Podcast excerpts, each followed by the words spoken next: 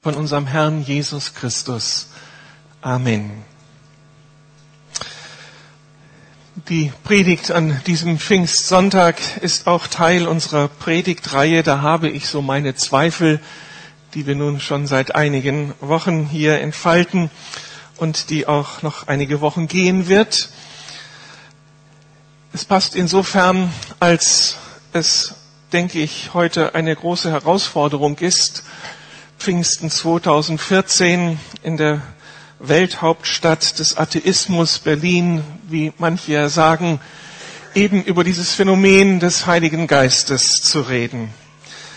Wer glaubt heute noch an Geister, an Feuerzungen auf den Köpfen von Menschen, wie das gerade gelesen wurde, an Sprachwunder? Wir sind doch nicht im Mittelalter. So würde der Zeitgenosse argumentieren, wenn wir am Potsdamer Platz oder an der Gedächtniskirche diese Geschichte lesen würden.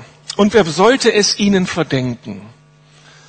Solche biblischen Geschichten mit Engel, Geistern und Wunder, Wundern gehören normalerweise in die Welt der Märchen. Für den aufgeklärten Menschen ist das doch naiver Kinderglaube, oder? Und er braucht diese Dinge nicht, diese Geschichten, diese Phänomene nicht. Davon war man zum Beispiel in der DDR überzeugt. Dort prägte man die Redensart, wir bringen auch ohne Sonnenschein die Ernte ein. Und mit Sonnenschein war hier Gott gemeint, war hier der Heilige Geist gemeint, waren hier Engel und Wunder gemeint. Wir brauchen das alles nicht. Wir bringen auch ohne all diese Dinge die Ernte ein. Wir sind ja clever genug und wissen, wie das Geschäft läuft. Und so wurde dann der Engel zur geflügelten Jahresendfigur und eben spirituell entsorgt. Das gehört in die Märchenwelt. Was antworten wir als Christen? Was antwortest du in solchen Gesprächen? Mit diesem Vorwurf konfrontiert, das ist doch Schnee von gestern, das gehört ins Mittelalter. Der aufgeklärte Mensch glaubt nicht an solche Dinge und braucht sie schon gar nicht. Gehst du dann kopfschüttelnd weg und beklagst die Glaubensarmut dieser Zeit und die fürchterliche zeitgeistige Situation Berlins, die sich von Gott eben, wo die Menschen sich von Gott verabschiedet haben? Oder haben wir Hilfen anzubieten? Darum geht's ja in dieser Predigtreihe. Wir wollen den Menschen, denen die Bibel so fremd ist, all das so fremd ist, was uns wichtig ist. Wir wollen es ihnen nahe bringen. Wir wollen ihnen Hilfestellungen geben. Zum Beispiel, indem wir diese Phänomene, von denen wir an diesem Pfingsttag sprechen, in ein nachvollziehbares Weltbild einordnen, so dass das nicht mehr so ganz absurd klingt was wir da von der Bibel her vorgeben.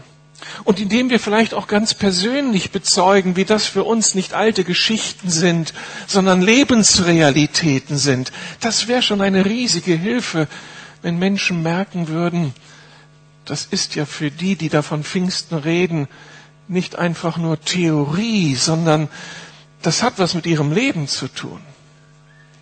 Und vielleicht wäre das Dritte, was wir Ihnen tatsächlich anbieten können, bevor wir den Rückzug antreten, das Gebet. Denn alles Argumentieren und alles Zeugnis geben von dem, was wir erlebt haben, wird Menschen am Ende immer noch nicht überzeugen. Denn diese geistlichen Dinge müssen geistlich erfasst werden, wie wir gleich noch hören werden. Und da ist das Gebet dann der eigentliche Schlüssel. Ich möchte auf diese Spannung Pfingsten heute in dieser Stadt zu predigen, bei all den Widerständen, die Menschen dann auch aufweisen, genau diese drei Antworten geben. Ich möchte Denkhilfen geben, ich möchte persönlich bezeugen, wie wir das erlebt haben, auch als Familie. Und am Ende soll die Predigt hineinmünden in eine Gebetszeit, wo wir das anbieten Du brauchst Begegnung mit dem lebendigen Gott. Du brauchst den Heiligen Geist. Dann komm und lass für dich beten. So wird ein Schuh draus, denke ich, an diesem Sonntag. Eine erste Beobachtung. Ohne die Erwartung auf ein Eingreifen der besonderen Art können die wenigsten in unserer Zeit leben. Und auch wenn man zu einer Stadt wie Berlin gehört, irgendwie brauchen und erwarten wir alle doch in ganz bestimmten Situationen das Eingreifen der besonderen Art, wenn wir eben an unsere Grenzen gekommen sind. Dabei fällt eine Spezies unter den Menschen besonders auf, die hier sehr bedürftig sind. Und das sind die Fußballer. Die meisten von ihnen sind durch und durch religiös, auch wenn sie das eigentlich bestreiten. Sie glauben an den Fußballgott und sie beschwören ihn. So gehen sie jeden Samstag in die große Messe, genannt Fußballstadion. Und dort feiern sie ihren Gottesdienst nach einem ewig gleichen Muster mit einem leidenschaftlich gesungenen Lobpreis. Aus dem Liederbuch des jemals je ansässigen Ortsvereins. Das sind ganz spezielle Lieder, die in jedem Gottesdienst auftauchen. Mit eigenem Vorsänger, der den Massenchor da dirigiert. Und mit Glaubensproklamationen, bevor das Spiel dann losgeht, wo die Genialität der Elf ausgerufen wird, um den Gegner einzuschüchtern und sich selbst stark zu reden. Als ich das erste Mal bei Hertha war und das miterlebte, war ich fasziniert und ich konnte es nicht anders beschreiben als hier wird Gottesdienst gefeiert. Was ich bisher noch nicht wusste, dass sich immer mehr Vereine übernatürlichen Beistand suchen, um zu gewinnen. Das ist eine neue Lektion. Aber der HSV, ein Fußballverein aus Hamburg, in seiner großen Krise Ende der letzten Saison, er erbat einen oder holte sich einen metaphysischen Geistheiler, der helfen sollte, Energien in den Spielern freizusetzen, damit sie am Ende doch noch die Kurve bekämen. Und dieser mysteriöse Herr begleitete die Spieler nach Augsburg und sollte eben die Mannschaft dort mit Energien ausstatten. Es half bloß nicht. Man verlor doch, um am Ende dann doch irgendwie noch den Abstieg zu vermeiden. Ob es dieser Geistheiler war? Fragezeichen. Aber solche Versuche machen auch vor der WM nicht halt. Und hier wird es noch problematischer. Ich las das gerade in dieser Woche. Deutschlands Gruppengegner Ghana ist ganz gewieft. Und er hat ungefragt Hilfe bekommen von Nana Kwaku Bonsam, dem einflussreichsten Zauberdoktor des Landes.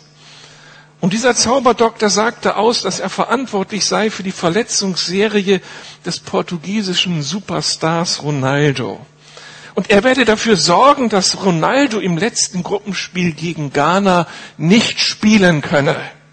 Ich arbeite an ihm, so wörtlich dieser Typ. Seine Verletzung wird nicht von Ärzten geheilt werden können, weil die Probleme spiritueller Natur sind. Jetzt frage ich natürlich, hat er auch seine Hände im Spiel, wenn Reus dann nun gerade rausgekickt wurde mit dieser schweren Verletzung. Wer weiß, wer weiß. Aber ist das nicht interessant? Auf der einen Seite haben wir Schwierigkeiten, wenn in der Bibel von, vom Heiligen Geist die Rede ist, von Engeln und von Wundern. Und auf der anderen Seite leben wir in einer Zeit, wo Menschen doch nicht drum herum kommen, irgendwie sich Hilfe zu holen, wenn man eben an seine menschlichen Grenzen kommt. Und dann ist die Wahl der Mittel ziemlich gleichgültig. Diese Welt ist halt unfassbar und unheilbar religiös und auf der Suche. Wo kommt die Hilfe her? Das belebt, belegt die wachsende Esoterik-Szene und ebenso manches Stoßgebet auch von Menschen, die eigentlich überhaupt nicht an Gott glauben. Die Not lehrt am Ende doch beten. Das war die erste Beobachtung. Eine zweite Beobachtung ist, dass wenn ich jetzt auf die Bibel zu sprechen komme und auf das, was wir so denken und erfassen dürfen, die zweite Beobachtung ist, dass das biblische Weltbild uns einen nachvollziehbaren Rahmen für die Vorstellung eines Eingreifens der besonderen Art in unserem Leben gibt. Für die Bibel ist das so einfach, so klar. Ja, das ist selbstverständlich, das ist Teil unseres Weltbildes, dass es dieses Eingreifen der besonderen Art hier gibt, eben von Gott her.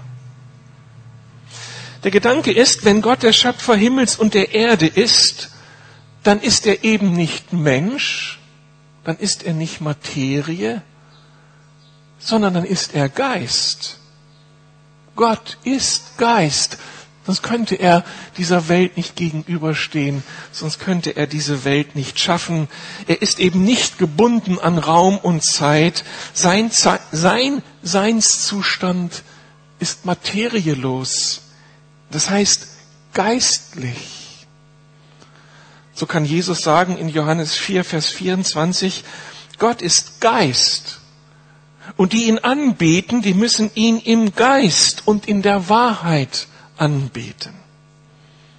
Hier deutet sich schon an, dass die Kontaktaufnahme mit Gott etwas benötigt, was wir in unserer menschlichen Begrenzung nicht aufweisen können, was uns vorher erst von Gott geschenkt werden muss, damit wir dann mit ihm reden können, damit wir ihn dann erleben können. Wir brauchen seinen Heiligen Geist, um mit Gott, der Geist ist, in Gemeinschaft treten zu können. Und damit wird der Glaube, damit wird die Gottesbegegnung so zu etwas Unverfügbarem, was wir nicht einfach auf der Reihe haben, was wir nicht einfach abrufen können, weil wir Geschöpfe sind und er, unser lebendiger Gott, nicht an diese Welt gebunden ist, nicht an Raum und Zeit gebunden ist. Oder in 2. Korinther 3, Vers 17 heißt es, der Herr ist der Geist.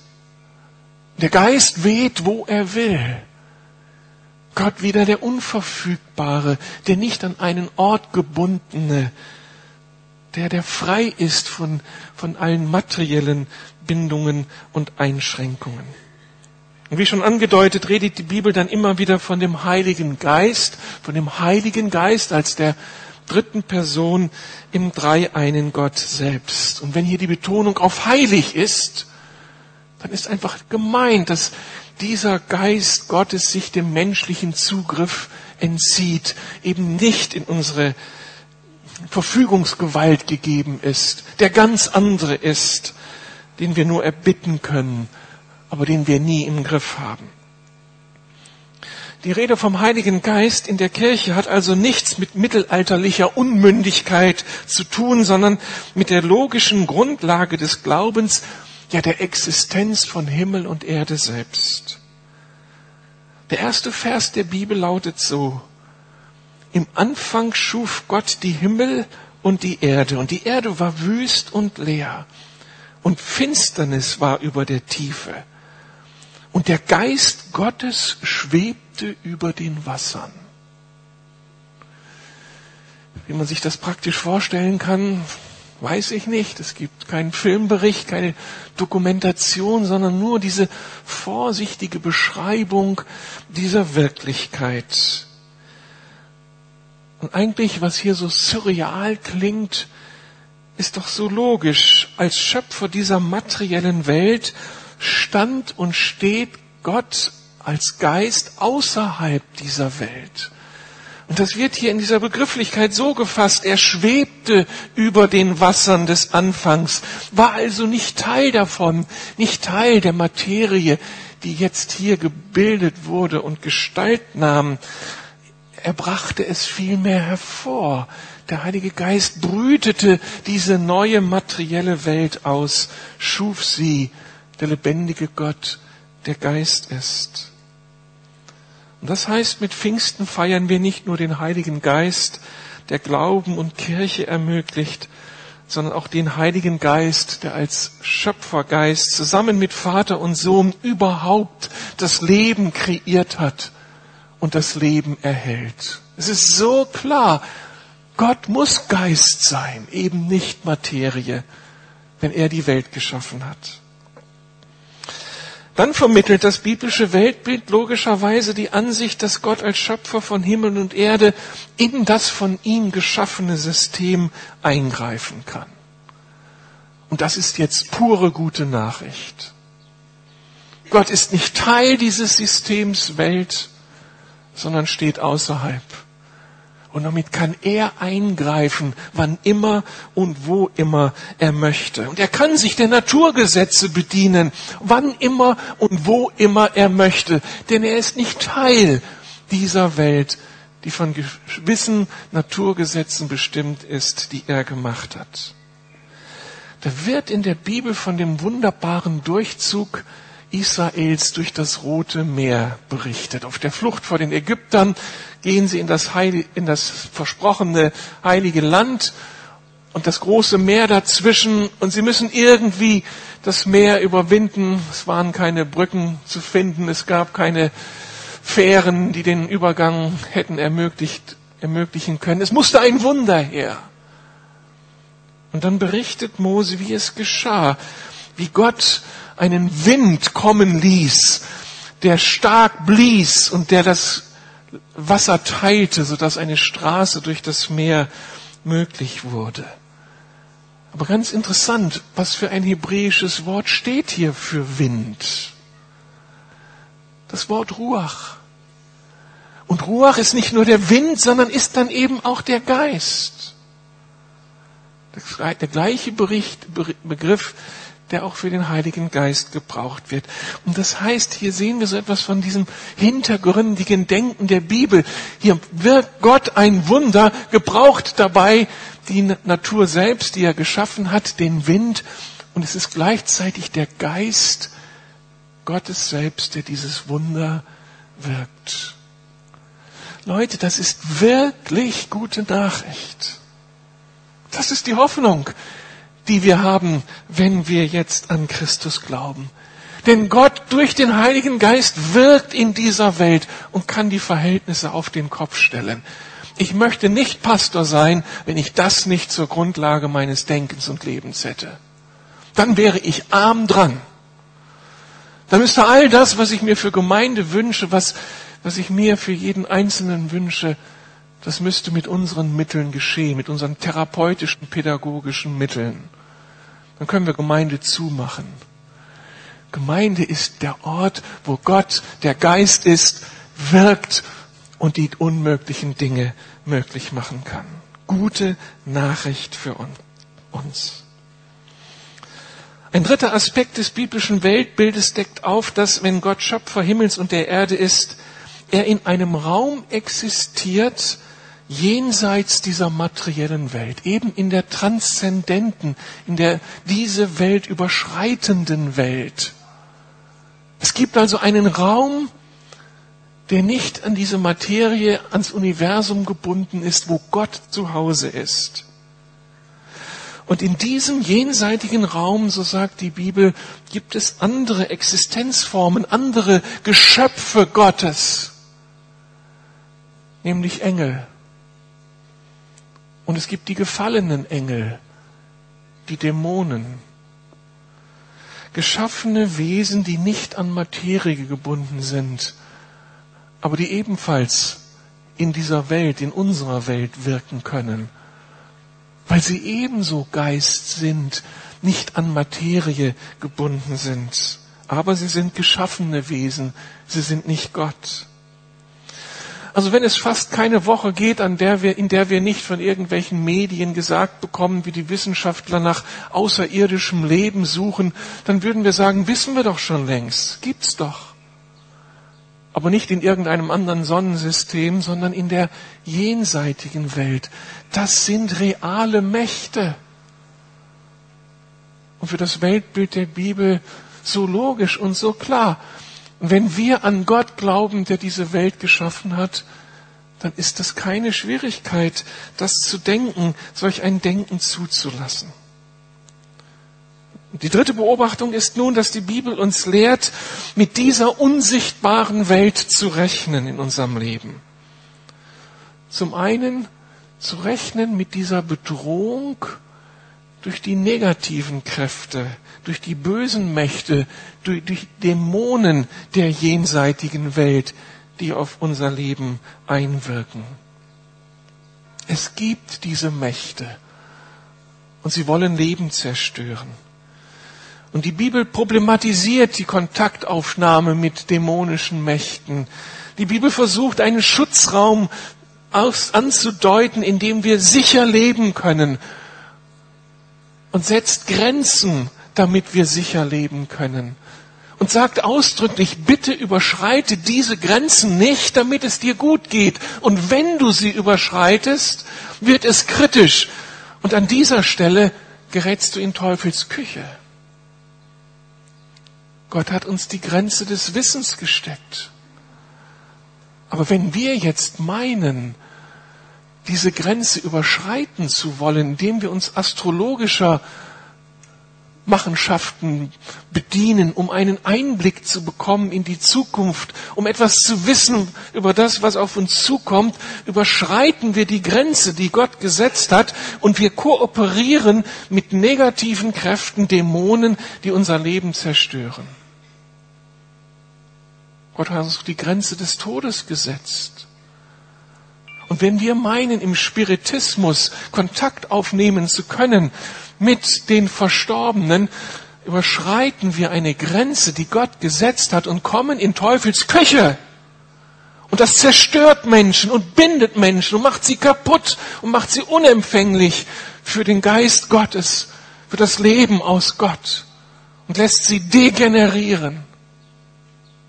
Das sind Realitäten, die Leben zerstören und die wir dringendst ernst nehmen müssen. Und Gott hat unsere menschlichen Machtmittel begrenzt. Aber wenn wir meinen, diese Grenze übersteigen zu können, indem wir magische Praktiken anwenden, schwarze oder weiße Magie, kommen wir in Teufels Küche und wird es dramatisch für unser Leben.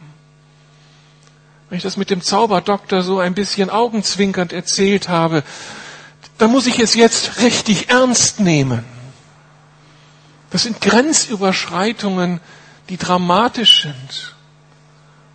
Und wer ein bisschen Erfahrung in Seelsorge hat, weiß, wie es aussehen kann in Menschen, die mit diesen Dingen Kontakt hatten und wie sie ausgebremst sind und wieder eine zerstörerische Kraft in ihnen wirkt. Wer hier irgendwie eine Geschichte mit diesen Dingen hatte, bitte nimm sie ernst, nehmen Sie sie ernst.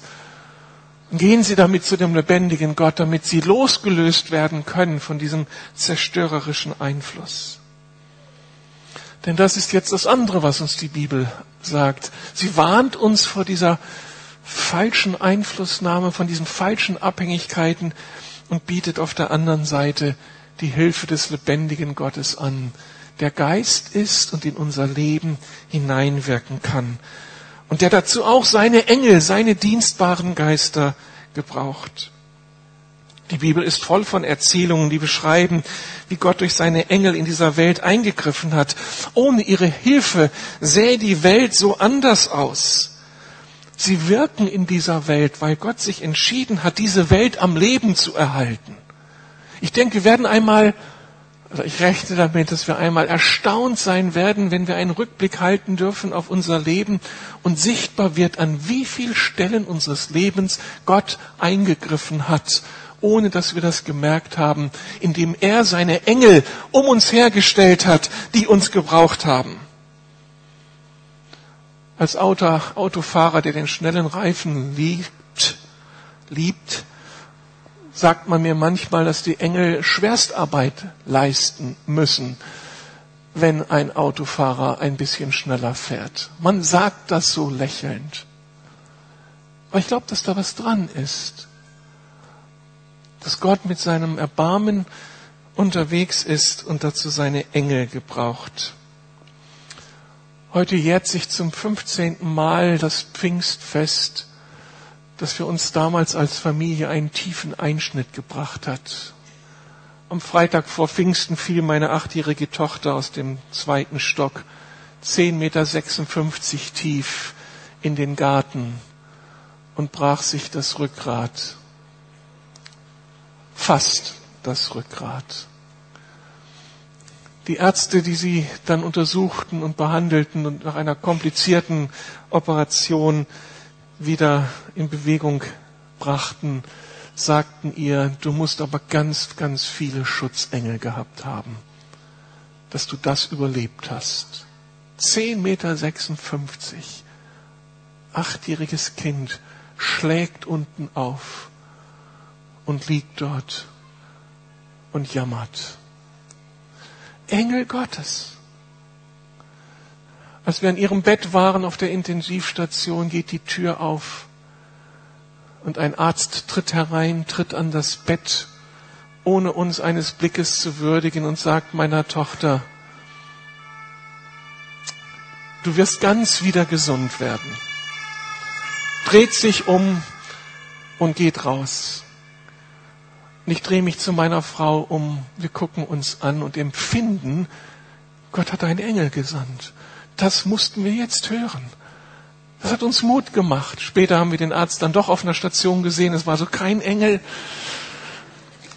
Aber er tauchte im richtigen Moment auf. Ein Bote Gottes, der uns diente in unserer Verzweiflung. Ohne den Heiligen Geist, ohne Engel Gottes würde diese Welt nicht existieren können. Er ist unterwegs, der gute Geist Gottes, und wirkt in Menschen Friedfertigkeit, Liebe, Barmherzigkeit, den Wunsch nach Gerechtigkeit, so dass sie sich aufmachen, obwohl sie Gott gar nicht kennen und gute Dinge für diese Welt entscheiden. Das ist diese bewahrende Gnade Gottes, die unterwegs ist in dieser Welt. Diese Welt ist nicht von allen guten Geistern verlassen. Gott ist in ihr unterwegs und er wirkt. Und das machen wir uns zunutze, wenn wir beten für die politisch Verantwortlichen, für die Verantwortlichen in der Wirtschaft. Das ist der Auftrag der Bibel, dass wir, diese, für diese, dass wir für Menschen in Verantwortung beten sollen. Und wie sollen wir uns das vorstellen? Pfingsten erklärt es uns. Wir beten zu Gott und er wirkt durch seinen Heiligen Geist zurück an Herzen von Menschen und beeinflusst sie zum Guten. Das ist das Geheimnis von Gebet. Wir rechnen mit diesen Mächten und Kräften. Es wird bestätigt in dem Propheten Jesaja, Kapitel 45, 1, wo dem, von dem Perserkönig Kyrios, Kyros gesagt wird, dass er der Gesalbte des Herrn ist, der dazu beiträgt, dass Israel als Volk Gottes wieder zurück darf. Und dieses Wort Gesalbter ist ein Bildwort, das das beschreibt, dass hier ein Mensch unter dem Einfluss des Geistes Gottes ist, der ihn bewegt, all diese Entscheidungen zu treffen. Ohne die Hoffnung auf das wunderbare Eingreifen des Heiligen Geistes und der Engel Gottes möchte ich nicht Vater und Großvater sein. Du? Jeden Morgen haben wir unsere Kinder genommen, bevor sie in die Schule gingen haben, uns, haben ihnen die Hände aufgelegt und gebetet, Herr, jetzt begleite du sie. Sende deine Engel aus, bewahre sie auf dem Weg. Wie oft haben wir gebetet, Herr, und jetzt, wenn sie in die Prüfung geht, gehen, hilf ihnen, dass sie abrufen können, was sie gelernt haben, dass sie ohne Furcht sein. Frage, wie soll Gott dieses Gebet erhören? Er erhört es, indem er seine Engel schickt. Und er erhört es, indem sein Heiliger Geist einwirkt auf unsere Kinder und sie inspiriert und sie bewahrt. Und ich habe gebetet und wir haben gebetet, Herr, lass meine Kinder dich erkennen und an dich glauben. Wie geschieht das? Nur durch den Heiligen Geist, der ja den Glauben anstiftet. Also, Monika und ich ohne den Heiligen Geist, wir wollen keine Eltern sein und wir wollen auch keine Großeltern sein.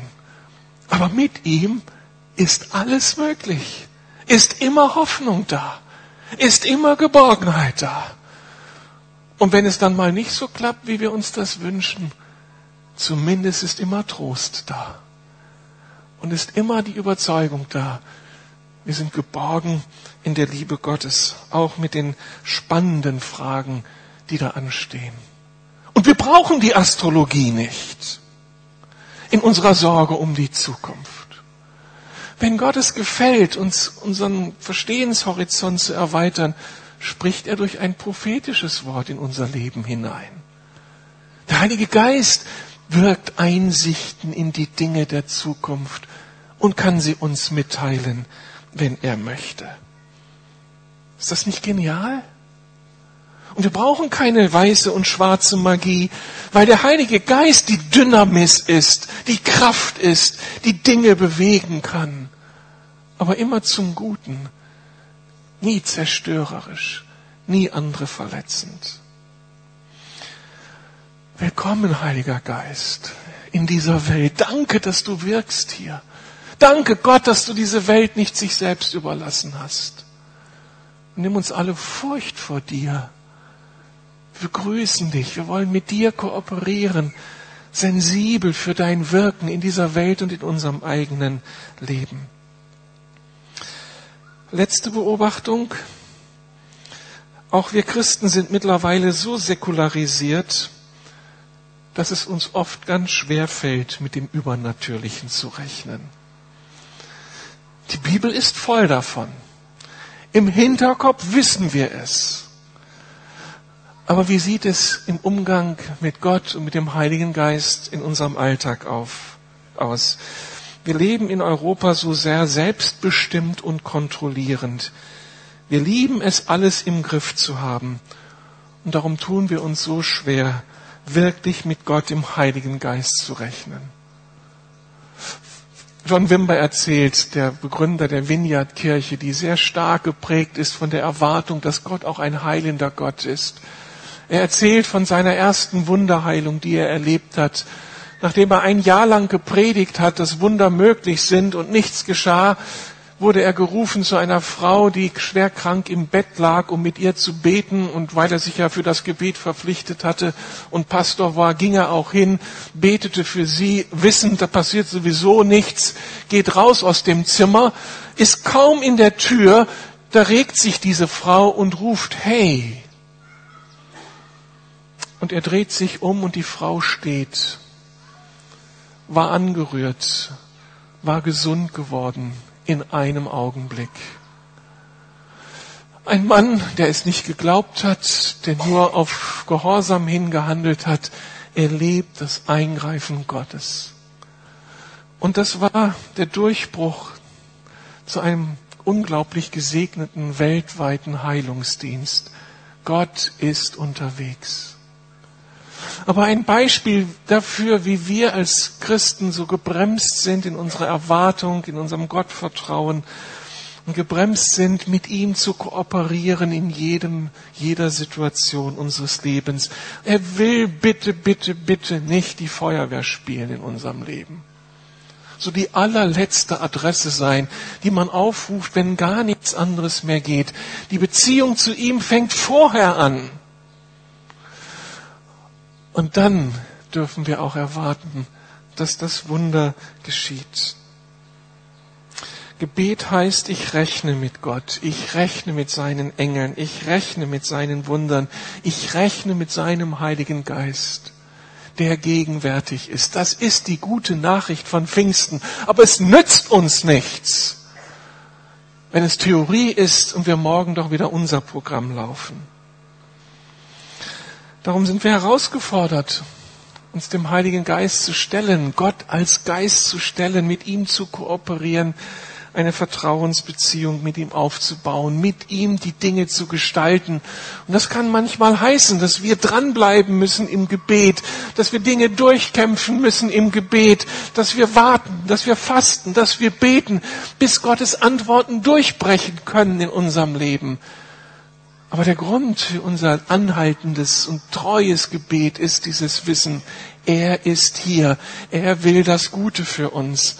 Gott ist real. Und das ist kein mittelalterlicher Glaube, sondern Glaube im 21. Jahrhundert. Wir haben uns dafür entschieden als Gemeinde. Das ist unsere Geschichte, mit der Gegenwart des lebendigen Gottes zu rechnen. Jetzt sind wir am Zug. Das ist mein Zeugnis. Das ist die Begründung, die ich aus der Bibel habe. Jetzt sind wir dran, es im Gebet zu erbitten. Und da möchte ich dieses Angebot machen heute Morgen. Es wäre fatal, Pfingsten zu feiern, ohne dass die Chance da ist, heranzukommen an diesen Segen, den der Heilige Geist darstellt am Pfingsttag. Vorne an den beiden Tischen zum Treppenhaus und hier liegt Papier aus, liegen Stifte auf. Wenn du ein Wunder brauchst von Gott, diese Anrührung durch Gott, die dir Glauben ermöglicht. Oder wenn du ein Wunder in deiner Familie brauchst, wag es doch, schreib es doch auf. Überwinde diese Grenze des Zweifels und Misstrauens. Überwinde die Grenze unerhörter Gebete. Wag es neu. Schreib auf, was dich bewegt. Und dann kannst du es ans Kreuz heften und damit an Jesus abgeben. Und er ist da und kann durch seinen Geist genau das bewirken. Wir haben es nicht in der Hand, ich kann es nicht versprechen, aber wir dürfen bitten. Und das Bitten gefällt ihm immer noch. Und wie gesagt, wenn jemand noch nicht glaubt, aber glauben möchte, könnte das erste Gebet zu Gott sein, schenk mir deinen Geist, dass ich glauben kann. Auch das können Sie aufschreiben auf den Zettel und daran heften. Wir werden dann die Zettel wegnehmen und nicht lesen, sondern wegschmeißen. Das geht niemandem etwas an, was da niedergeschrieben steht. Aber Gott weiß es und er wird antworten. Wir wollen auch einige Beter bereitstellen, die auch bereit sind, ein kurzes Segensgebet um den Heiligen Geist oder um dieses Wunder, das nötig ist, zu erbitten von Gott. In dieser Zeit wird unser Lobpreisteam Lieder singen zum Heiligen Geist, zum lebendigen Gott. Und ich erwarte, dass er wirkt heute Morgen. Dafür möchte ich jetzt auch beten. Können wir aufstehen und ich möchte dann beten.